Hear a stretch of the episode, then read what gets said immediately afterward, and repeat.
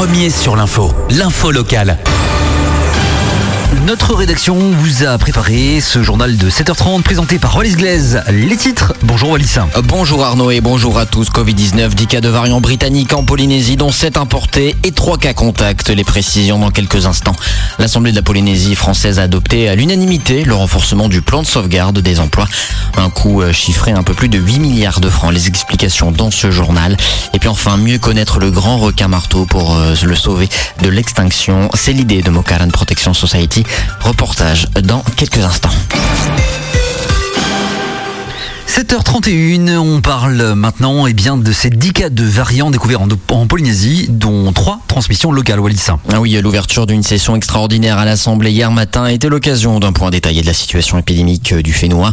Une situation sanitaire qu'Edouard Fritsch, le président du pays, qualifie dans son discours de satisfaisante, voire rassurante. Il est vrai que les chiffres publiés par la direction de la santé sont au plus bas depuis le début de la vague épidémique. Seulement 9 personnes hospitalisées en filière Covid, dont 4 en réanimation et moins de 80 nouveaux cas en une semaine. La fin de la vague est avant tout euh, due euh, au cycle épidémique et comme le souligne Edouard Fritsch, aux efforts des Polynésiens depuis la mi-octobre 2020. L'inquiétude pourtant ne vient pas de ces chiffres généraux mais de ceux des Covid mutants. Un peu plus d'une semaine après la première détection du variant britannique au Fénois, le président euh, compte 10 cas identifiés. Sur ce total de 10 cas, 7 cas sont importés, 3 cas contacts issus de la même famille. Le variant est désormais bien présent à Tahiti et n'a pas provoqué de flambée épidémique à ce jour. Dieu merci, explique Edouard Fritsch. Un seul point désolant est le nombre cumulé de décès, précise le président dans son euh, point de situation. La Polynésie comptabilise en effet 136 décès liés à l'épidémie, dont une centaine ont lieu entre novembre 2020 et janvier 2021.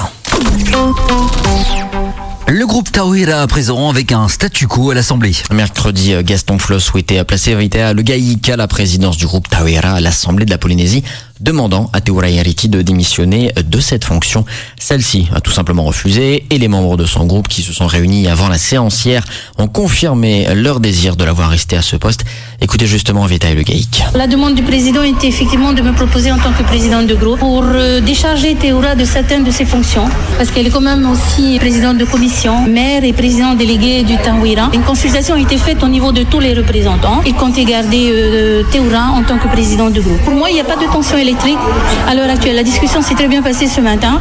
Gaston Floss estime que le groupe Orange à l'Assemblée n'est pas assez mordant en conflit justement évitaire d'avoir plus de réactivité au niveau de tout ce qui se passe dans le pays. Il estime que le groupe Tanhuira n'est pas euh, sur une position d'opposition, mais on adhère facilement à ce qui est proposé par le pays. Donc euh, oui, c'est à, c'est à retravailler. Après, s'il peut y avoir un problème relationnel entre les uns et les autres, je pense que c'est une discussion à effectuer pour éviter justement qu'il y ait cette discorde que l'on entend à l'heure actuelle. Donc Tanhuira, mais pas Flossiste Non, on va dire si quand même.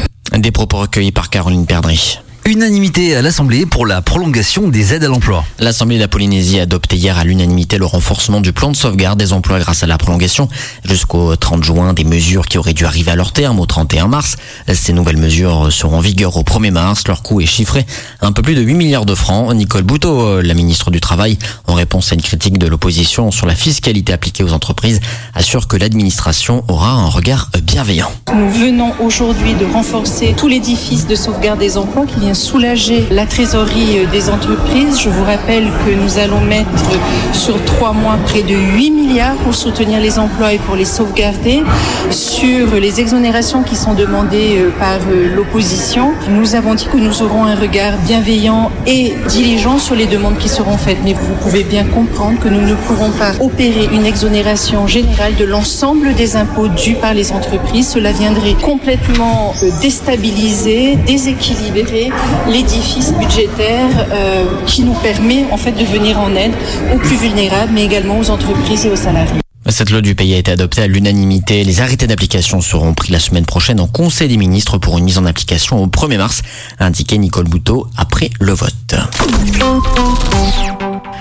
On termine ce journal du côté de Rairoa, les requins marteaux au centre d'un ambitieux projet de conservation. Le compte à est lancé pour Jean-Marie Jandel. Aucun doute, la protection du grand requin marteau est une affaire d'urgence. Il faut dire que ce, on connaît, on connaît très peu de choses finalement sur le requin marteau, si ce n'est que c'est une espèce menacée en danger critique d'extinction, juge même un institut autorité en matière de biodiversité. D'une passion, le grand marteau est devenu une mission pour Jean-Marie dans le collectif a été formalisé en 2019 sous le nom de Mokalan Protection Society, une association locale mais qui compte bien faire de la préservation des marteaux de Polynésie un enjeu international. Écoutez-le. Vraiment l'objectif, c'est sauver un requin. hein. On n'est pas là pour, pour faire de la pub, pour discuter, tout ça.